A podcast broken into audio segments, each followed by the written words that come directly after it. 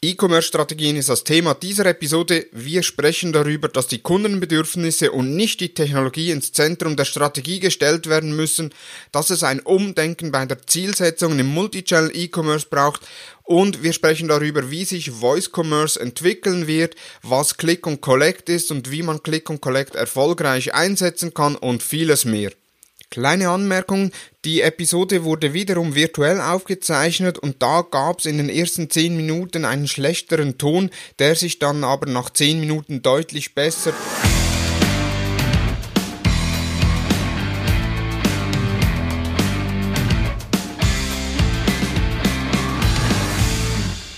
Hallo und herzlich willkommen zu Digital Marketing Upgrade, präsentiert von der Hutter Consult. Mein Name ist Thomas Besmer. In der heutigen Talk-Episode sprechen wir über E-Commerce, B2B und B2C-Strategien. Und wenn wir über E-Commerce sprechen, dann darf ein Gast nicht fehlen, und zwar Thomas Lang. Er ist Gründer und Geschäftsführer des E-Commerce-Beratungsunternehmens Carpathia, Gründer und Co-Host des Connect Digital Commerce Konferenz, gefragter Dozent und Speaker. Hallo und herzlich willkommen, Thomas. Hallo Thomas, danke für die Einladung. Gründer und Geschäftsführer des E-Commerce-Beratungsunternehmens Carpathia. Carpathia kenne ich vor allem den Blog, äh, der rund um E-Commerce-Strategien, was Unternehmen gut machen, was schlecht machen, den wöchentlichen Newsletter, glaube ich, Sonntagabend kommt er raus mit allen Beiträgen. Ähm, was gibt sonst noch, was man über dich wissen sollte?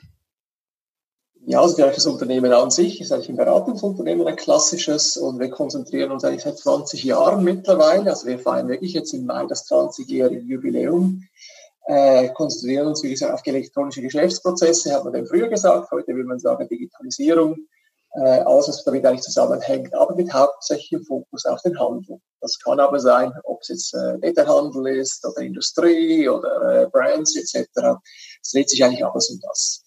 Ja. Jetzt, Carpazio ist in der Schweiz, also in Zürich ansässig. Äh, betreut ihr auch Kunden aus Deutschland und Österreich? Wir haben einige Kunden äh, in Deutschland selber, es sind ungefähr nicht sehr viele, kann man an einer Hand abzählen. In Österreich sind wir auch ein bisschen aktiv, aber eigentlich nicht, äh, nicht, aktiv, sozusagen nicht aktiv aktiv, sondern wenn wir Anfragen bekommen, dann sind wir sehr gerne bereit, das quasi auch zu beantworten und eine Zusammenarbeit zu prüfen.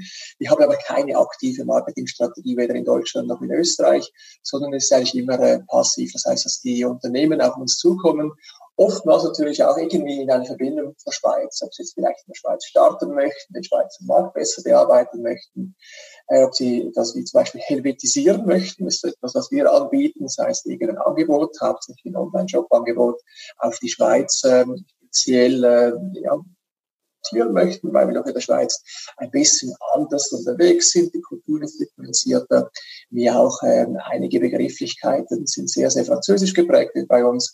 Und das vergessen unsere lieben äh, ausländischen Kollegen oftmals. Und wie gesagt, sind wir ein bisschen erfolgreicher, wenn man das korrekt helvetisiert. Okay, super. Genau. In, in der Schweiz kennt man dich, äh, auch in der Branche, eben seit 20 Jahren Carpazio aktiv. Der Blog äh, ebenfalls eine große Quelle, auch dazumals für mich, äh, als ich im Digital Marketing gestartet bin, eine der Quellen, äh, unter anderem wie auch Thomas Hutter dazumals, äh, die mich dann äh, nebenberuflich weitergebildet haben. Jetzt, neben Blogs etc., auf welche Tools kannst du in deinem Arbeitsalltag nicht mehr verzichten? Ja, also wenn wir von Hardware sprechen, ist sicher das Smartphone und, und der Laptop natürlich allgegenwärtig, also das digitale Nomade. Das Ziel eigentlich von uns ist immer, dass wir überall und jederzeit äh, arbeiten können, auf alles zugreifen können. Wir haben mit diversesten Tools äh, äh, gemacht, ob das irgendwelche Cloud-Tools sind, äh, die wir uns entsprechend teilen, deren Tools sind, äh, ob es äh, Cloud-File-Systeme sind, wo wir jederzeit und überall Zugriff haben. Ähm, ja, ich, ich alle jetzt quasi aufzuzählen, würde ein bisschen zu weit führen. Natürlich ist uns extrem wichtig, dass eigentlich eine absolute Unabhängigkeit vom Standort äh, gewährleistet werden kann.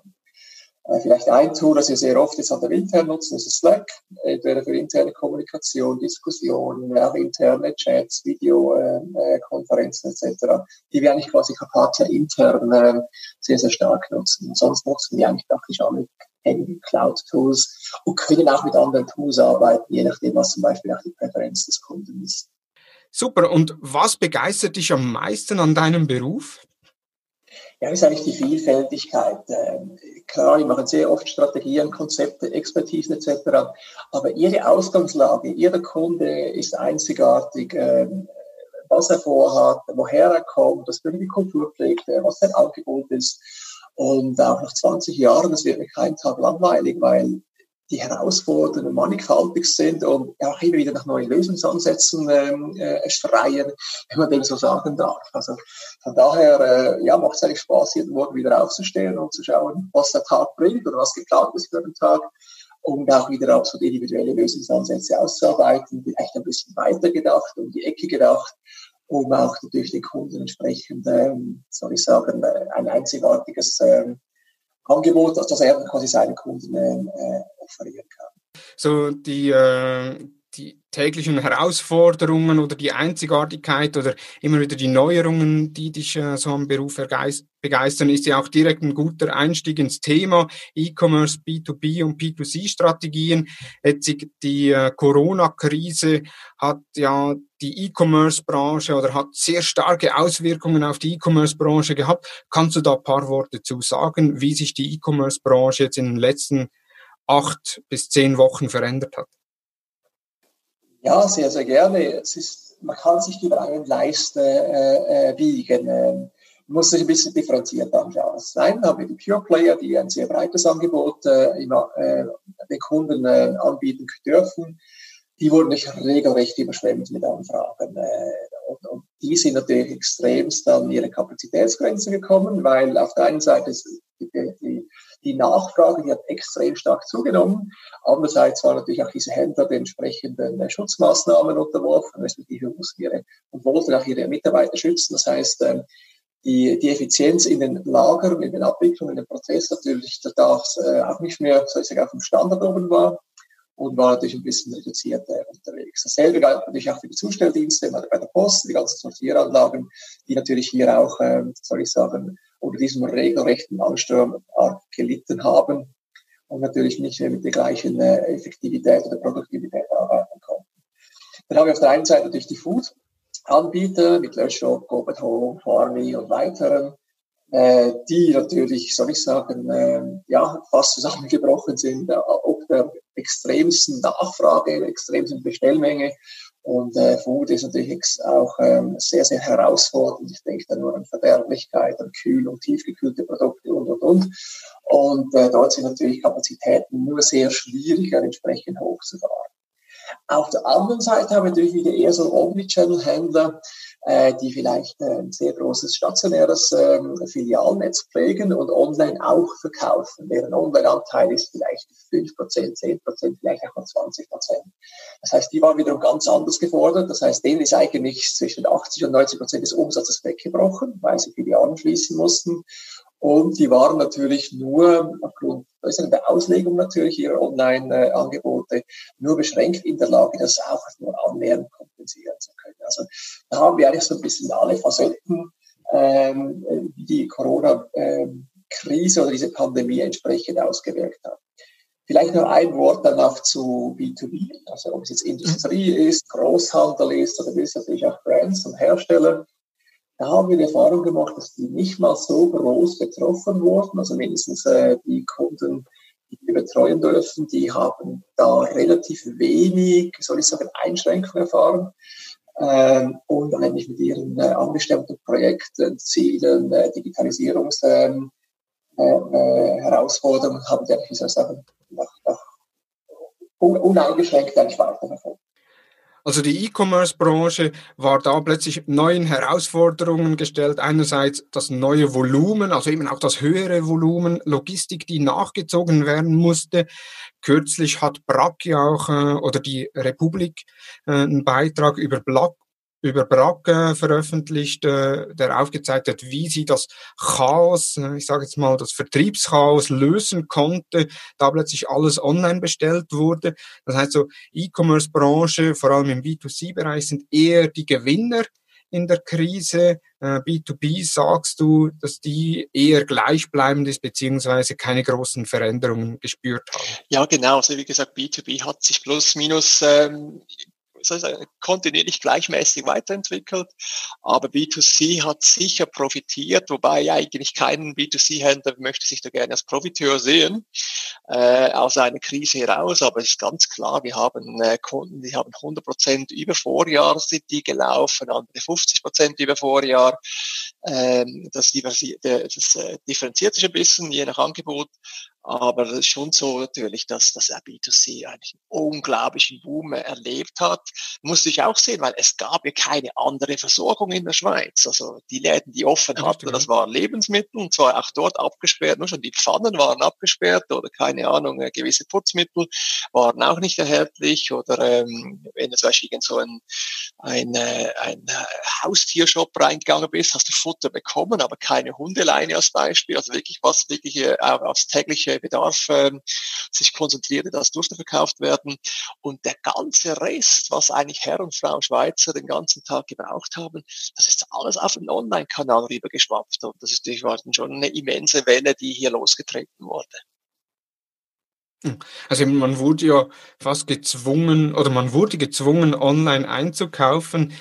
Wie wird sich das nach der Krise entwickeln? Also jetzt, wo wir uns gewohnt sind, dass wir Gartenartikel, dass wir äh, im Hundeleinen, äh, Hundezubehör etc. online einkaufen, äh, wie wird das nach der Krise sein oder nach der Corona? -Zeit? Ja, da gibt es verschiedene Szenarien. Ähm, ich glaube, das realistische Szenario ist etwa so, dass wir wir hatten jetzt vielleicht ganz kurz eine Klammer auf, wir hatten eigentlich in den letzten Jahren immer ungefähr zehn Prozent Wachstum online. Also es war so strukturelles Wachstum. Äh, das ist zum einen logischerweise am stationären, äh, ähm, stationären Handel weggebrochen, zum anderen sind andere Einflüsse wie Migration und so weiter, die natürlich auch hier ein bisschen äh, unterstützend gewirkt haben. Aber so plus minus waren es zehn Prozent. Man darf eigentlich davon ausgehen, dass wir dieses Jahr etwa nochmals 20 Prozent obendrauf zu einem Corona-Effekt äh, verzeichnen werden dürfen. Das heißt, ist es vermutlich, also es sind verschiedenste Szenarien, die davon ausgehen, ob es jetzt von der Credit Suisse berechnet wurde oder vom VSV, hat eine sehr, sehr große äh, Szenarienberechnung gemacht vergangene Woche, war auch bei uns im Blog am, am Samstag nochmals aufbereitet, weil wir uns auch auf Validierungsseite beteiligen durften. Das kann auch davon ausgehen, dass in der Schweiz der B2C Onlinehandel etwa 30 Prozent zulegen wird oder drei Milliarden. Wir hatten letztes Jahr plus minus ein, äh, 10 Milliarden gemacht. Sehr interessant. Jetzt die Krise, äh, die Corona-Krise hat ja auch eine andere Krise nochmals deutlich verstärkt, und zwar die, der stationäre Handel war ja schon vor der Corona-Krise, ich sage jetzt mal in einer Krise, jetzt kam die Corona-Krise. Wie wird sich der stationäre Handel entwickeln beziehungsweise entwickeln müssen? Ja, das ist natürlich eine ganz äh, schwierige Aussage, eine schwierige Frage. Ähm, stationäre Handel, wie gesagt, per se natürlich sehr, sehr unter Druck gekommen in den letzten Jahren. Und äh, gerade einzelne Segmente, ich denke jetzt an den Mode- und Schuhhandel, die waren und sind extremst unter Druck. Da haben wir in den letzten Jahren einige Brands gesehen, die verschwunden sind. Jetzt auch schon wieder in den letzten paar Tage Pasita Fricker aus der Schweiz, große Schuhhändler, auch äh, Konkurs angemeldet. Mit Bayer Mode weiß man momentan auch gerade nicht, was weitergeht. Die haben einen Online-Shop schon mal abgestellt. Eigentlich etwas, was eigentlich irrsinnig ist äh, oder schwer nachvollziehbar ist in der heutigen Zeit. Weil, soll ich sagen, in 70 Läden konnten sie keinen Umsatz mehr machen. Online wäre eigentlich der einzige Vertriebskanal gewesen. Also Mode, Schuhe, die haben es extrem schwer. Dann äh, Warenhäuser sind auch am Kämpfen, weil ein Warenhaus natürlich nie so umfangreich und nie so groß sein kann wie online. Ähm, online hat immer mehr Platz, hat immer ein größeres Angebot und ähm, das wird, wie gesagt, auch wieder eine größere Herausforderung werden. Wie muss er sich jetzt verändern, der stationäre Handel? Ich glaube, der stationäre Handel muss sich wir predigen das eigentlich seit Jahren, wirklich lösen von den alten Denkmustern. A, dass er der Einzige ist, der quasi die Hoheit hat über den Handel, über die Sortimente, über die Auswahl, über die Preise. Das ist schon lange nicht mehr so. Die Hoheit hat der Kunde. Äh, der Kunde weiß, was es wo gibt, in welchen Ausführungen, die Lieferzeiten, die Verfügbarkeiten, die Preise etc. Die sind ihm natürlich super geläufig. Das ist mal das eine, aber sehr viele Handelskonzepte, stationäre Handelskonzepte sind immer noch so ausgelegt, der Kunde kommt so rein in mein Ladengeschäft, in mein Warenhaus und was auch immer und ich sage ihm dann, was er braucht. Und das ist natürlich äh, absolut der Mumpitz heutzutage. Äh, da muss man sich wirklich verab verabschieden. Das heißt, der stationäre Handel muss eigentlich seine Rolle finden. Was ist noch seine Rolle in diesem ganzen Puzzle? Eine Customer Journey, eine Entscheidungsfindung. Da sind so viele Elemente natürlich mit involviert, von Social Media über Preisvergleich, über Online-Angebote und schafft er es eigentlich, seine Rolle zu finden und, und ideal auszuspielen. Sagt, okay, das ist jetzt quasi mein neues, soll ich sagen, die, die Lücke, die ich zu besetzen habe in diesem ganzen Kaufprozess und äh, wenn er die wirklich super ausspielen kann. Heißt aber gleichzeitig auch, dass wir im stationären Handel natürlich noch unglaubliche Flächenreduktion sehen werden. Das sieht man ja schon überall, dass äh, Großformate, ob es Mediamarkt, Ikeas und wie sie alle heißen sind, die auf kleinere Formate gehen, vielleicht in die Innenstädte zurück und nicht irgendwo in der, in der Suburbia draußen. Ähm, wir sehen natürlich, dass Filialisten ihre, ihre Filialen zusammenstreichen äh, oder, oder quasi oder ihre Flächen anders nutzen, indem sie vielleicht andere Player mit an Bord nehmen. Also man dann ein unglaublicher Wandel dabei und wie gesagt, über einen Leist zu schlagen, ist sehr, sehr schwierig. Eigentlich jedes, jedes Handelsunternehmen muss wirklich sehen, wo sind die Assets, wo kann ich dem Kunden am meisten bringen. Oder wir, äh, wir lieben es eigentlich so ein bisschen nach Simon Sinek äh, vorzugehen, als dieses Why. Also quasi, kann mir der Händler sagen, warum der Kunde bei ihm einkaufen soll, bei ihm in den Laden kommen soll oder kann das nicht? Und erstaunlicherweise können das sehr viele Händler nicht mal beantworten. Ähm, ja, weil er schon immer hier war, weil wir die Schönsten und die Besten sind. Äh, das kann es einfach nicht sein, dass das die Antworten sind. Äh, und das ist eigentlich eine einfache Frage, die äußerst schwierig zu beantworten ist. Und die muss jeder Händler eigentlich für sich selber rausschälen, rauskristallisieren, wo hat er den Mehrwert und schlussendlich auch, wo hat er die Daseinsberechtigung heutzutage. Ja, also meine berufliche Karriere hat ja bei einem äh, Detailhändler gestartet okay. und dort war dann immer so, äh, ich sage jetzt mal, der USB die Beratung. Genau. Man konnte den Kunden noch beraten. Internet war damals, äh, wann war das? 1996, als ich äh, meine Lehre startete, war noch äh, nicht weit verbreitet, überhaupt nicht. Ähm, und da war die Beratung noch ein Pluspunkt. Jetzt heutzutage habe ich das Gefühl, sind auch die Anforderungen der Konsumenten an das Personal oder an, an die Detailhändler stark angestiegen, weil mit wenigen Klicks kann ich, äh, kann ich mich ohne Probleme auch online beraten lassen. Ich sehe Tutorials, wie ich was einsetze, wie ich was äh, brauchen kann, wie ich mein TV-Gerät mit anderen Geräten verknüpfen kann, etc. Ist das was, was der Detailist gar oder der Fachhandel, der stationäre Fachhandel gar nicht mehr hinterherkommt? Oder braucht es da eine ganz andere Ausbildung als früher, einfach, ich sage es mal, ein Detailhandelsfachmann, sondern dass man dann hingeht und sagt, man braucht einen Spezialisten, für TV HiFi beispielsweise oder für Kamera oder für Ernährung, um so auch dem Nutzer, dem Konsumenten einen Mehrwert bieten zu können? Ja, du, du sagst es genau richtig. Also die Herausforderungen auch für die Mitarbeitenden die Fachhändler, die Berater, die sind natürlich immens. Äh, weil das kommt irgendjemand in den Laden und der weiß einfach 100 Prozent mehr Bescheid über das Gerät, weil er sich quasi nur auf das irgendwie fokussiert hat und sich vorab informiert hat, wo auch immer. Und, und äh, der arme Angestellte eigentlich, der muss irgendwie über 100 Geräte, über 1000 1000 Geräte Bescheid wissen. Er hat eigentlich gar keine Chance, sind wir mal ganz ehrlich. Ähm, jetzt, wir sagen eigentlich immer, der stationäre Handel gegenüber Online hat eigentlich drei Vorteile. Zum einen eben, ja, es ist eine Beratung da, es ist auch eine persönliche Beratung, eine eins zu eins Beratung. Ja, also ich, spreche mit einem Menschen. Währenddessen natürlich im Online-Bereich äh, sind das entweder Algorithmen oder Chats, gibt auch dort Video-Applikationen, äh, die man äh, entsprechend nutzen kann.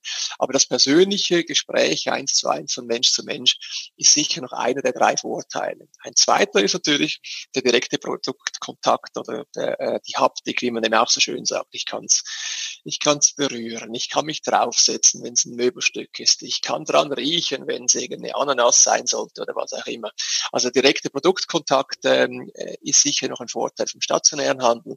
Und der dritte Vorteil ist natürlich äh, die Verfügbarkeit. Ich kann es eigentlich gleich mitnehmen. Wenn ich ein Geschenk brauche, ich gehe in den Laden, ich nehme es mit, dann bin ich vielleicht abends eingeladen und habe es dann dabei. Das heißt, diese unmittelbare Verfügbarkeit ist eigentlich so der dritte Vorteil. Jetzt mit Corona natürlich wiederum ist das mit der Beratung natürlich auch, äh, soll ich sagen, noch erschwerter.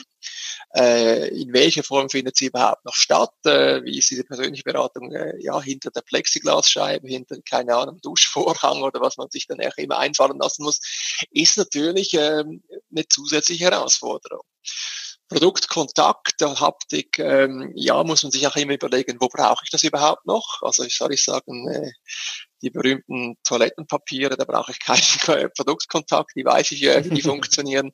Es gibt selbstverständlich jetzt gerade ähm, äh, Anwendungen, wo der Produktkontakt für gewisse ähm, Klientel, gewisse Käufergruppen immer noch wichtig ist. Der dritte ist die Verfügbarkeit. Wenn wir da anschauen, mit Same-Day-Delivery oder bis 15 Uhr bestellt, bis 20 Uhr äh, noch geliefert, auch das relativiert sich natürlich in dem Bereich auch. Also dort wird es auch wiederum schwieriger. Will damit eigentlich sagen, dass sehr, sehr viele Vorteile, die der stationäre Handel früher hatte, eigentlich zusammengeschmolzen sind auf diese zwei, drei Vorteile und diese mitunter natürlich durch Technologie, gleich Haptikersatz, Logistik, gleich unmittelbare Verfügbarkeit, ähm, auch, soll ich sagen, sich ähm, weiter ähm, entschärft haben oder ähm, oder verschärft haben, jetzt je nach, je nach äh, äh, Blickwinkel. Plus jetzt Corona obendrauf, wo natürlich, ähm, soll ich sagen, die Beratung sicher nicht einfacher macht, sondern auch dort große Herausforderungen. Also stationär Handler im Jahr 2020 zu sein, ist natürlich wirklich eine immense Herausforderung. Und äh, ich glaube, wir werden da notgedrungen und auch im, im Hinblick, dass es unglaublich viele, wie soll ich sagen, ähm, Tragödien und, und äh, ja, Existenzen, die damit zusammenhängen. Ich möchte es auch absolut nicht schmälern, sondern ich finde es eigentlich auch sehr, sehr ähm, gesellschaftspolitisch sehr, sehr äh, tragisch. Äh, aber ich glaube, wir werden dieses Jahr und im nächsten Jahr eine unglaubliche Flurbereinigung sehen, dass leider Händler verlieren werden. Wir werden Filialisten haben, die ihre Filialen rigoros zusammenstreichen. Ich denke in der Schweiz an Globus das Beispiel. Wir sehen jetzt in Deutschland gerade Kaufhof Karstadt, ähm, die auch äh, unglaubliche Standorte, aber jeder zweite Standort soll zusammengestrichen werden das zieht sich eigentlich quer durch. Und wenn wir in die USA schauen, dann wird es natürlich noch viel, äh, viel schwärzer, was jetzt sagen JC Penny gleich Konkurs angemeldet hat übers Wochenende, Nyman Marcus, die Chapter 11 äh, gefeilt haben. Also es geht alles in dieselbe Richtung. Stationär ist unter brutalstem Druck. Das heißt also, wenn ich in der heutigen Zeit ein E-Commerce-Unternehmen aufbauen möchte oder wenn ein stationärer Händler sich sagt, ja, ich möchte im E-Commerce einsteigen, welche strategischen Fragestellungen muss, müssen zwingend geklärt sein? Also was wir eigentlich immer wieder den, den, die Erfahrung machen, ist, dass Strategien falsch aufgesetzt werden. Oftmals werden wir auch gerufen, wenn etwas nicht funktioniert oder eben nicht, sich nicht so entwickelt wie angedacht. Äh, Oftmals sehen wir dann, dass man sich eigentlich zuerst auf Technologien und Prozesse oder auf eine Lösung konzentriert hat, weil die irgendwas verspricht oder der Mitbewerber hat dasselbe. Aber man hat sich dann kaum irgendwie auf das Kundenbedürfnis irgendwie konzentriert. Und wir sind eigentlich Verfechter sie sagen, okay, für wen machen wir das Ganze? Wen adressieren wir? Wessen Problem lösen wir in welcher Situation?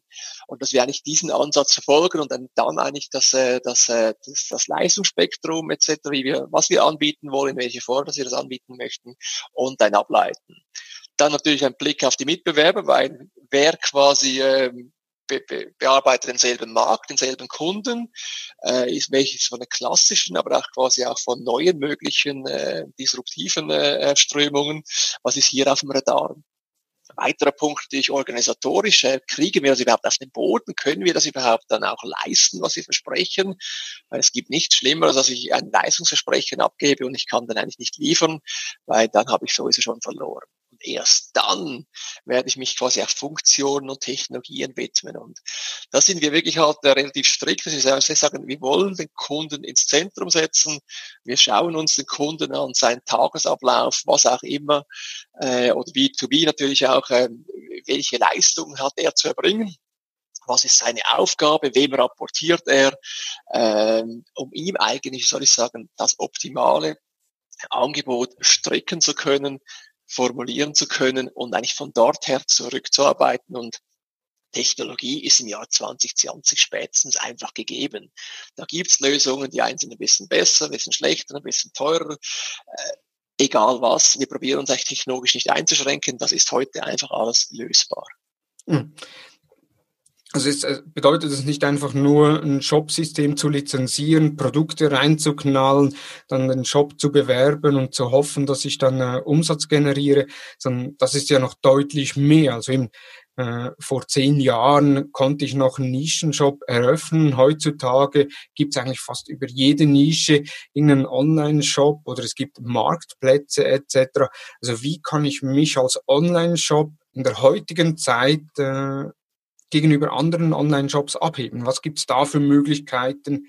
Ja, ähm, also wie gesagt, 2020 reicht es einfach nicht mehr, eben kurz irgendeinen Shop zu zertifizieren, das Ganze zu laden und dann vielleicht noch ein bisschen zu bewerben, weil auf diesen Online-Shop hat einfach niemand gewartet. Mhm. Äh, in der Regel gibt es vermutlich schon irgendjemanden, der das schon anbieten tut, außer ich habe wirklich eine absolute Nische gefunden, äh, die ich bespielen kann, wo ich auch, auch, eine Autorität bin, eine Legitimation habe, quasi diese Kunden oder dieses Angebot oder diese Region, je nachdem wie dann auch die Ausprägung sein mag, äh, äh optimal zu bespielen. Äh, das ist wirklich, das ist das Nischige. Ich denke, das wird auch in Zukunft noch sehr, sehr gut funktionieren, wenn ich es wirklich richtig mache. Aber auch da wiederum, ich muss unbedingt darauf achten, dass der Kunde dieses Why beantworten kann. Warum soll er bei mir einkaufen? Das geht halt oftmals darüber hinaus, über die Shop-Anwendung, über das Angebot äh, äh oder über das Preisgefüge, sondern halt auch, wer steckt dahinter? Was hat das für eine Kultur? Äh, was ist das für eine Legitimation? Ist das ein Familienunternehmen? Etc. etc. Dass ich das quasi auch spüre. Das ist wie wenn du in einen Laden gehst und fühlst oder in ein Restaurant gehst, da fühlst du dich willkommen, da fühlst dich wohl oder fühlst dich abgefertigt. Und ich hm. glaube auch diese Differenzierung, äh, die, die oftmals sehr, sehr subjektiver Natur ist, die muss man sehr, sehr stark auch im E-Commerce unterscheiden können. Das andere ist natürlich halt eben, wenn ich, wenn ich größer fahre, da muss ich mich halt wirklich ganz klar positionieren können. Entweder ich bin Preisführer, das heißt, ich bin einfach der günstigste, oder ich habe ein unglaubliches Serviceangebot, oder denke mir an Digitec Galaxus in der Schweiz, äh, die haben einfach eine unglaubliche Community, die sie aufbauen konnten, und da macht es auch nur schon Spaß, irgendwie da einzukaufen oder sich da zu recherchieren, weil ich natürlich entweder sind es Bewertungen, Kunden helfen Kunden oder andere ähm, äh, äh, Serviceleistungen, die angeboten werden durch Digitec Galaxus, aber eigentlich die Quelle oder der Ursprung ist dann halt oftmals bei anderen Kunden. Und das gibt wieder quasi eine ganz andere Positionierung, äh, wo sie natürlich auch äh, sehr, sehr gut bestehen können gegenüber anderen Mitbewerbern. Also ich glaube, mhm. hier muss eigentlich jeder quasi seinen Weg finden, ähm, und nochmals, auch wenn ich mich wiederhole, dieses Why, dieses Warum beantworten zu können, warum bei mir und nicht beim Mitbewerber X oder Y oder beim Marktplatz Z. Jetzt, bei E-Commerce-Strategien höre ich dann immer wieder, ja, wir fahren eine Omni-Channel-Strategie oder wir fahren eine Multi-Channel-Strategie. Also, was sind A mal die Unterscheidungen und gibt es pro Strategie gute Beispiele? Also vielleicht angefangen Multichannel, das war so ein bisschen in den Anfängen, das sage jetzt mal zehn Jahre zurück. Und Multichannel heißt eigentlich nichts anderes, ich habe mehr als einen Kanal. Ähm, B2B klassischerweise, ich habe vielleicht einen Außendienst und einen Katalog, den ich mal hatte, und habe ich vielleicht noch einen Online-Job. Äh, stationär B2C klassischerweise, ich habe ein Filialgeschäft mit verschiedensten Standorten und mache jetzt einen Online-Job. Multichannel heißt aber gleichzeitig auch, äh, nebst dem, dass es heißt, ich habe mehrere Kanäle, heißt eigentlich gleichzeitig auch, die Kanäle haben keine Berührungspunkte. Das heißt, ich habe vielleicht online ein anderes äh, Angebot, eine andere Verpackungsgröße, ein anderes Preisgefüge etc. Und es gibt eigentlich keine Verbindung das höchste der Gefühle, da redet man schon fast wieder von Cross-Channel ist, dass ich dann vielleicht meine Bestellung im Filialgeschäft oder beim Außendienst abholen kann. Ich kann vielleicht meine Retoure retournieren.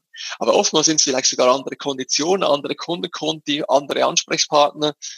Und zurückgespiegelt auf den Anbieter, auf das Unternehmen ist es oftmals so, dass es vermutlich sogar verschiedene Unternehmen sind oder verschiedene Profit Center etc., die natürlich nach ganz eigenen äh, Regeln äh, und Kulturen arbeiten.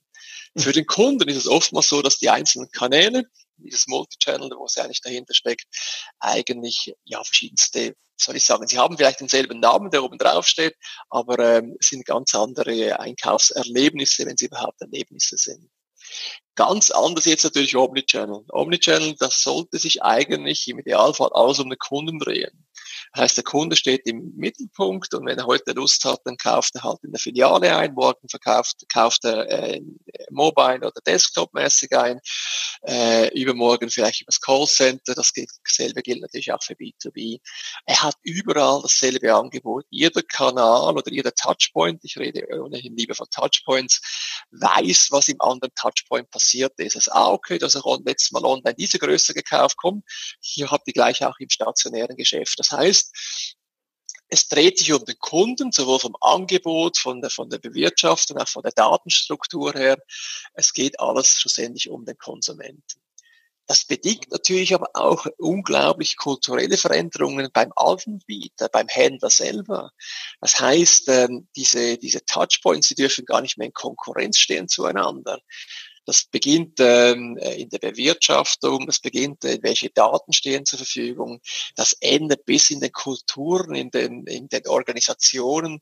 Wie wird zum Beispiel ein Filialleiter entlöhnt oder gemessen? Nur an seinem Umsatz. Wenn das so ist, dann hat er eigentlich gar kein Interesse, einen Umsatz quasi in einen anderen Touchpoint, in online Mobile abwandern zu lassen. Das heißt, ich muss eigentlich auch dort ganz andere, äh, wie soll ich sagen, äh, Spielregeln aufstellen. Wie messe ich die Leute? Wie motiviere ich die? Dass das ist Kannibalisierungsdenken, dass der andere Touchpoint mir irgendwas wegnehmen würde, dass das verschwinden tut. Das ist eine unglaubliche Herausforderung. Es ist unglaublich viel Kultur, unglaublich viel Menschlichkeit, Organisation, Change Management da zusammenhängt. Und ja, es ist auch E-Commerce, Technologie und Prozesse, aber ähm, erfolgsabhängig, was hat Erfolg und was weniger Erfolg hat, ist schlussendlich der Faktor Mensch. Und die Herausforderungen liegen wirklich halt äh, in der Organisation, in der Kultur.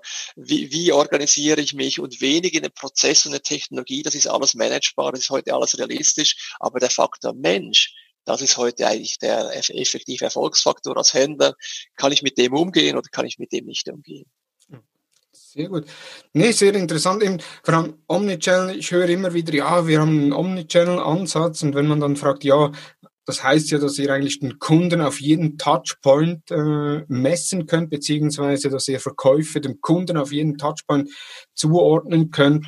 Äh, dort fehlt es dann oftmals einerseits an der Technologie, andererseits äh, an der Definition, was Omnichannel ist. Also man ist ja dann eher im Multichannel, wie du sagtest, man hat einen Katalog, man hat äh, Verkaufsmitarbeiter, man hat einen Online-Shop und vielleicht noch einen stationären Handel. Omnichannel, ich sage jetzt mal, ich würde jetzt mal behaupten, das ist die größte äh, oder die höchste Form des E-Commerces, äh, eine Omnichannel-Strategie fahren zu können oder zu fahren. Ja, höchste Form kommt darauf an, was ich für ein Händler bin. Wenn ich eben ähm, ein Händler bin, der irgendein Filialgeschäft hat oder ein, ein B2B-Händler, der noch andere, soll ich sagen, äh, Ver Vertriebsstrukturen äh, hat, dann ja. Wenn ich hingegen ein Pure Player bin, sprich ich habe hauptsächlich bespiele ich die digitalen Kanäle, ob es Desktop, Mobile, äh, IoT, was auch immer ist, dort spielt eigentlich Omnichannel nicht wirklich eine Rolle, weil sie natürlich nur auf den digitalen Kanälen unterwegs sind. Beispielsweise ein Amazon, der wird sicher nie eine Omnichannel-Strategie haben. Nicht mal ein Digitech Galaxus wird eine Omnichannel-Strategie haben. Die haben zwar Verkaufspunkte, diese guten Dutzend oder ein bisschen mehr sind es mittlerweile, ähm, die, die dort auch wichtig sind, aber die, diese Verkaufspunkte, die funktionieren nicht wie normale Filialen äh, eines normalen Filialisten. Das sind hauptsächlich Showrooms, äh, Logistikdrehscheiben, das heißt abholen, zurückbringen etc. Das heißt, auch die werden keine Omnichannel-Strategie benötigen oder irgendwie eine entwickeln. Das heißt, sie sind ganz anders unterwegs oder auch ein Brack.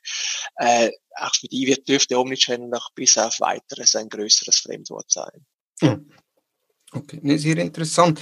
Wir sagten noch äh, B2C bzw. B2B-Strategien.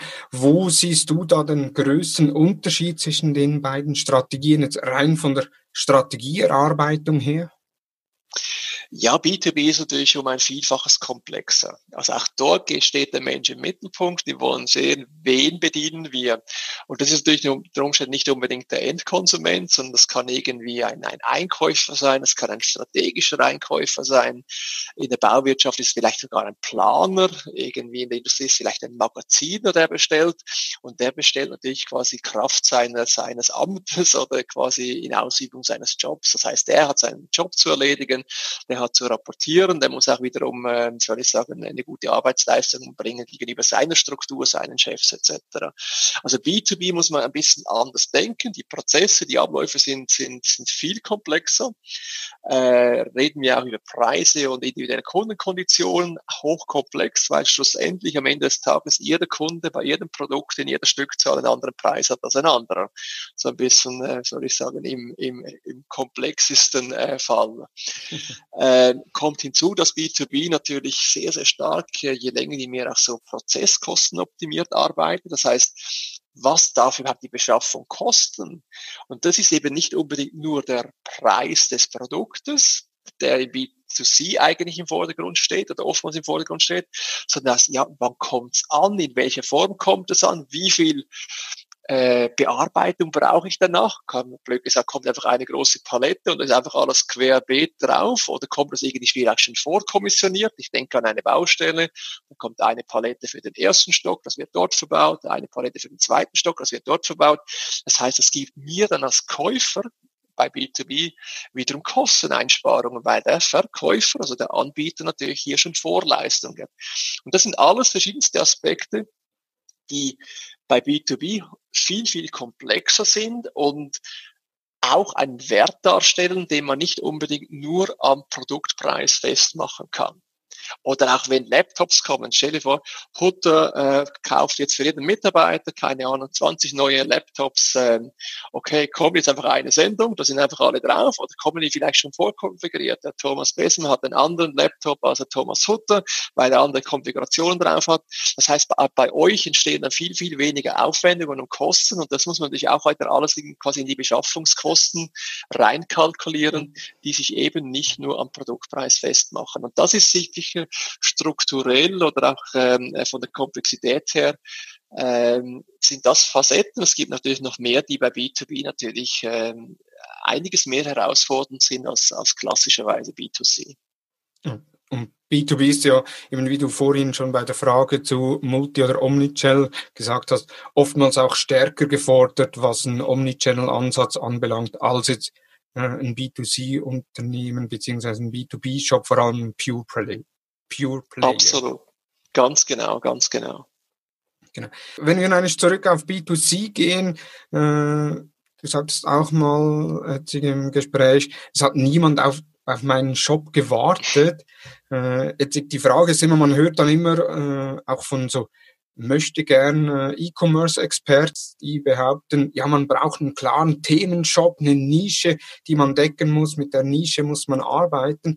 Jetzt also meine These ist dann eher, äh, ein Marktplatz wird besser funktionieren als ein Nischenshop. Wie siehst du das?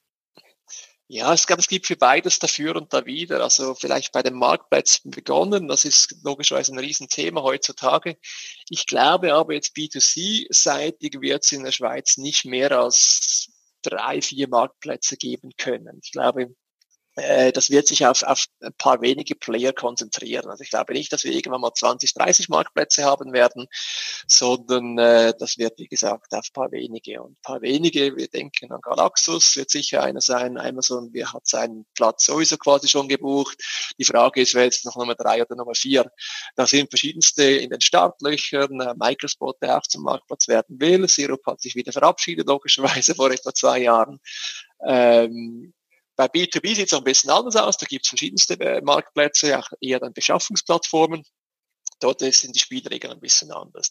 Da gibt es die Themenjobs oder auch die Nischenjobs, ähm, die haben durchaus auch ihre, ihre, meiner Meinung nach ihre Daseinsberechtigung. Wie gesagt, wenn die Nische klar definiert ist. Also erst ist es das Produkt, ist es die Region, ist es die Zielgruppe etc. Keine Ahnung, ich adressiere mich nur irgendwie an, an, an, an, an Männer zwischen 50 und 60, die vielleicht große Größen tragen. Ich sage jetzt einfach was mal laut gedacht und ich bespiele das super toll und hab, kann mir da quasi so eine Credibility auf, äh, erarbeiten und das, dass ich zur ersten Adresse werde. Also das kann auch sehr, sehr gut funktionieren. Aber, also aber, äh, oder und die Wachstumsmöglichkeiten sind natürlich auch sehr eingeschränkt. Das heißt, ich kann dann halt wirklich halt, ich kann das bespielen und diese Marktlisten liegen ja auch mal endlich. Klar, ich kann dann dasselbe für Frauen vielleicht machen oder für andere Alters- und Zielgruppen, aber äh, das Wachstumspotenzial ist natürlich dann schon sehr, sehr eingeschränkt in dem Bereich. Also ich glaube, beides hat seine Daseinsberechtigung. Ähm, Themenjobs ja, finde ich jetzt eher ein bisschen eher schwieriger, außer die, das Thema wird super gut bespielt. Dann, keine Ahnung, jetzt aktuell Gartenmöbel oder Gartenzubehör äh, äh, äh, Zubehör oder zum Gärtnern etc. Aber wobei da natürlich auch die ganzen Baumärkte entsprechend die Nase vorn haben. Äh, oder, der, oder es ist der Anbieter quasi, der hat eine extrem starke Handelsmarke. Äh, der hm. steht irgend für irgendetwas. Und dann, okay, wenn ich da reingehe, der steht für das, äh, der hat diese Kompetenz und es gelingt ihm, das auch in den digitalen Raum zu transformieren. Und äh, ich kann das entsprechend ganz klar wiedererkennen. Das hat auch wieder relativ viel mit dieser Kultur oder mit diesem Why, äh, das ich schon mehrfach erwähnt habe, hängt entsprechend stark mit dem zusammen. Okay, sehr gut. Im äh, Sirup für die deutschen Zuhörer, die, die, das, die den Marktplatz nicht kannten, das war so eine Initiative, die vor vier, fünf Jahren gestartet ist äh, von Swisscom und Co., äh, um einen Marktplatz aufzubauen, hat sich dann eben vor zwei Jahren äh, wieder vom Markt verabschiedet, war damals als Amazon-Konkurrent äh, angekündigt worden, äh, ist zwischenzeitlich zum Microspot äh, umfirmiert worden oder integriert worden und Microspot versucht da sich jetzt als Marktplatz, äh, wie du sagtest, äh, entsprechend zu etablieren. Mhm. Ich habe mir kürzlich mal überlegt, äh, beziehungsweise äh, als die Corona-Krise angefangen hat, wäre das jetzt nicht eine Chance für Sirup gewesen, weil Sirup hatte ja zum Ziel, eher auch stationäre Händler online zu bringen. Ja, es ist, ist eine gute, das ist eine gute Überlegung. Ja, also äh, meiner Meinung nach äh, hat man Sirup das ist meine persönliche Meinung, ohnehin den Stecker zu früh gezogen. Also ich hätte mir eigentlich gewünscht, man hätte da ein bisschen mehr Schnauf, äh, weil die Investments, die da getätigt wurden, die waren doch relativ beachtenswert. Man redet von 140 Millionen plus minus, wenn ich das richtig noch im Kopf habe. Behafte mich bitte nicht ganz darauf. äh, äh, aber wie gesagt, es sind zwei Großkonzerne dahinter und, und und, und, und der Markt war, soll ich sagen, noch immer, dieser Marktplatzmarkt war immer noch relativ frisch. Das heißt, äh, man hätte sich dort sehr, sehr gut eine Position erarbeiten können. Und gerade jetzt natürlich, ja, äh, zu Zeiten von Corona, wo vielen stationären Händlern vielleicht eben dieses, dieses, dieses digitale Abverkaufs, äh, diese digitale Abverkaufs-Touchpoint eigentlich gefehlt hat oder, oder immer noch fehlt, hätten die natürlich äh, mit äh, entsprechenden Tools etc. da in die Bresche springen können, wenn das die, die Strategie gewesen ist. Ähm, ich sagen, wo ja punktuell waren ja einige von diesen, äh, sagen, von diesen Händlern entsprechend auch angebunden. Ja, das wäre quasi einen großen Enabler gewesen, Corona, stationär, digital Enabler oder wie man dem auch immer so sagen möchte. Sehr schön. Jetzt, es gibt ja so einen Auswuchs, ich sage das, sag das mal so, Auswuchs im E-Commerce und zwar das Click und Collect. Also ich persönlich äh, habe es noch nie genutzt. Ich sehe auch nicht groß den Sinn darin, äh, Click und Collect. Also das heißt, ich bestelle es online und gehe es dann äh, zum Händler direkt abholen. Ähm, was hältst du von dieser Art? Ja, es ist, es ist wirklich sehr spannend. Also das Click und Collect wird ja eigentlich soll sagen, das, das Click-and-Collect-Gebet wird ja vor allem äh, von großen stationären Händlern eigentlich äh, vorgetragen. Und, und am Ende des Tages geht es ihnen natürlich um Frequenz, dass sie halt die Leute immer noch in ihre Formate, in ihre Flächen reinbringen können wollen, weil sie sich natürlich erhoffen, dass noch ein Zusatzverkauf äh, stattfinden kann.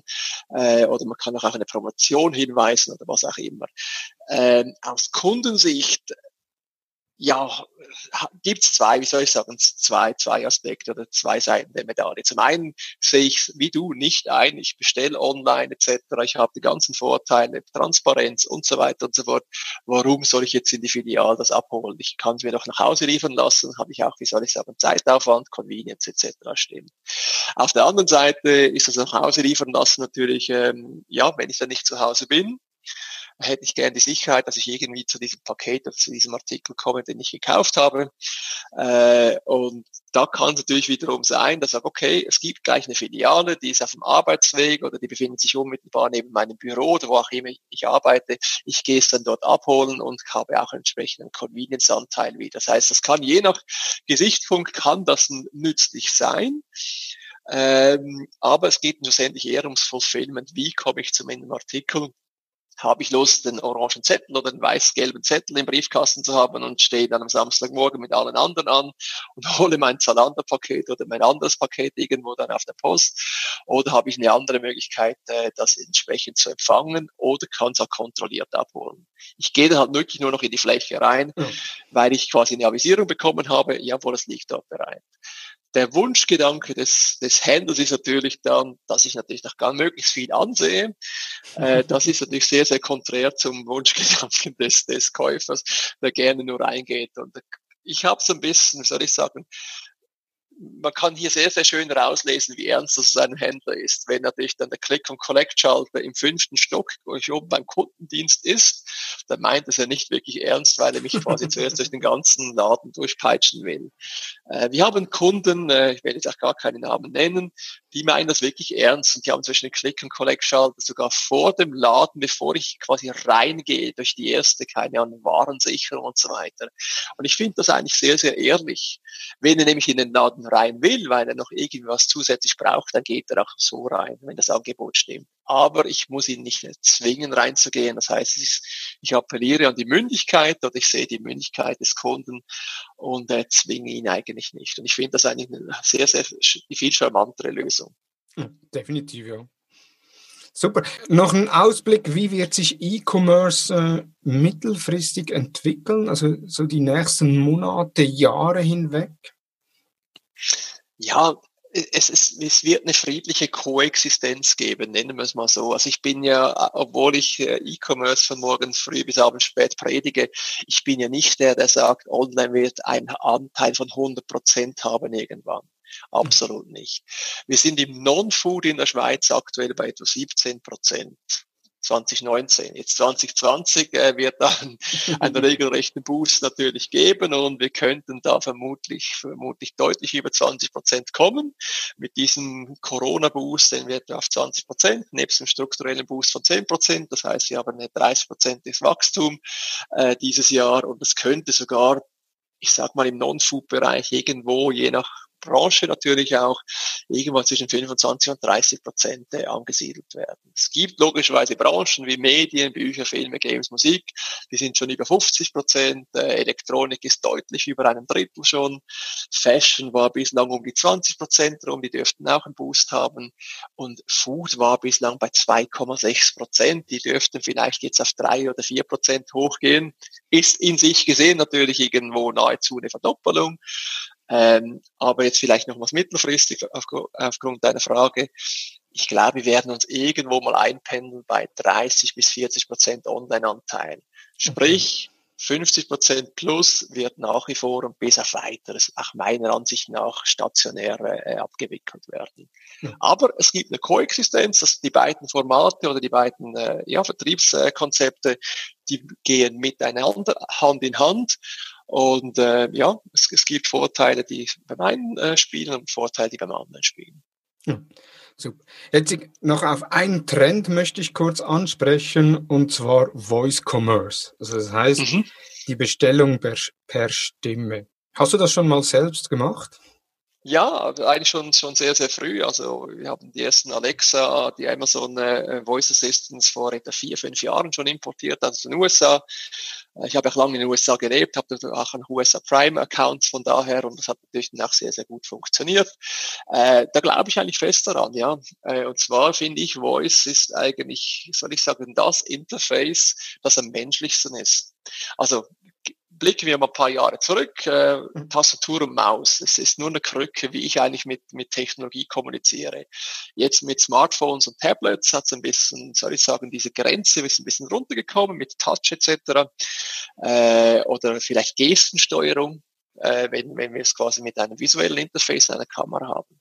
Aber ich glaube, wir müssen davon wegkommen, wie ich ähm, Befehle einem Computer erteile. Das können Suchbefehle sein, das können Wunschäußerungen sein und das können, wie gesagt, tu mir dies und jenes in den Warenkorb. Und ich glaube, äh, äh, Voice kommt eigentlich dem am nächsten. Das ist, wie wir auch tagtäglich ohne Computer miteinander kommunizieren, nämlich ich formuliere irgendwie einen Wunsch oder ähm, artikuliere irgendwie, was, äh, was ich gerne machen möchte.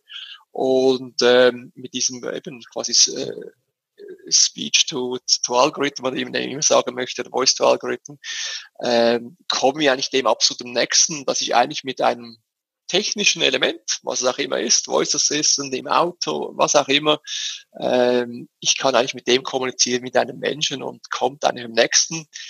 Und was ich vielleicht noch äh, anmerken möchte, wir haben hier auch fast keine Hürden mehr.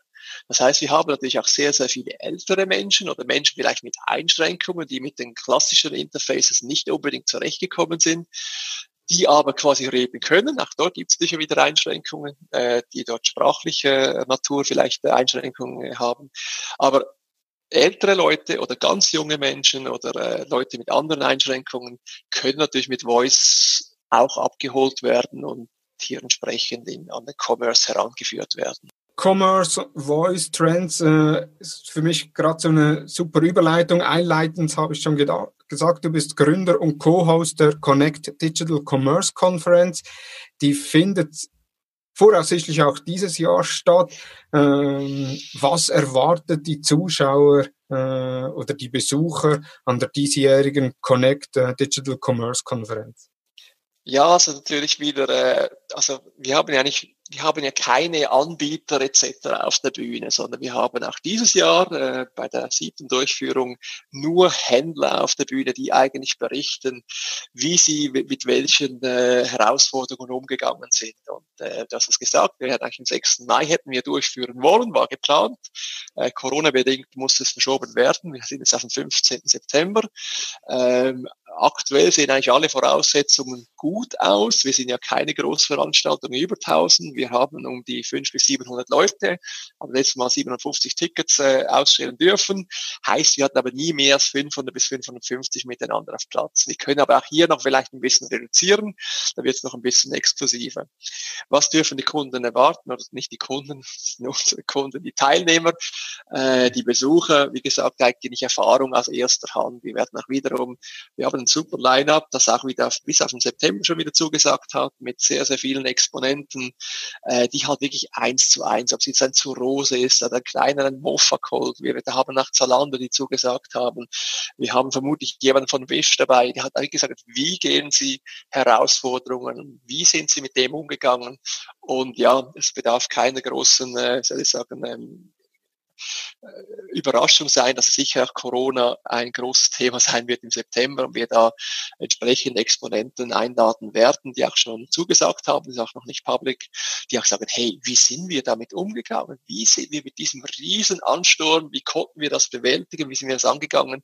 Und das Ziel ist eigentlich immer, dass wir lernen, lernen voneinander, Erfahrung aus erster Hand und wir von unserer Seite sind eigentlich am Moderieren und nicht auch noch am Erzählen. Sehr gut, vielen Dank. Also eben 15. September die Connect Digital Commerce Konferenz in Zürich. Den Link dazu werde ich in den Show Notes integrieren und auch im äh, entsprechenden Blogbeitrag auf, auf thomashutter.com, äh, falls euch das interessiert. Thomas, ich danke dir vielmals für die Zeit. Sehr gerne. Dankeschön für die Teilnahme und ich hoffe, es hat deinen Zuhörern auch Spaß gemacht, äh, die Informationen zu bearbeiten und ja. Hat dir die Episode gefallen? Bewerte uns auf iTunes und folge uns natürlich im Podcast-Player deines Vertrauens. Feedback zur Episode gerne via Facebook, Instagram, LinkedIn oder per E-Mail an dmu.hutter-consult.com. Hast du unseren Newsletter bereits abonniert? Wenn nicht, geh auf hutter-consult.com und abonniere unseren Newsletter. Jeden Sonntag die neuesten Entwicklungen rund um Facebook und Instagram direkt in einem Posteingang. Vielen Dank fürs Zuhören. Ich freue mich, wenn du nächsten Freitag wieder dabei bist bei der nächsten Ausgabe des Digital Marketing Upgrade Podcasts der Hutter Consult. Vielen Dank und tschüss.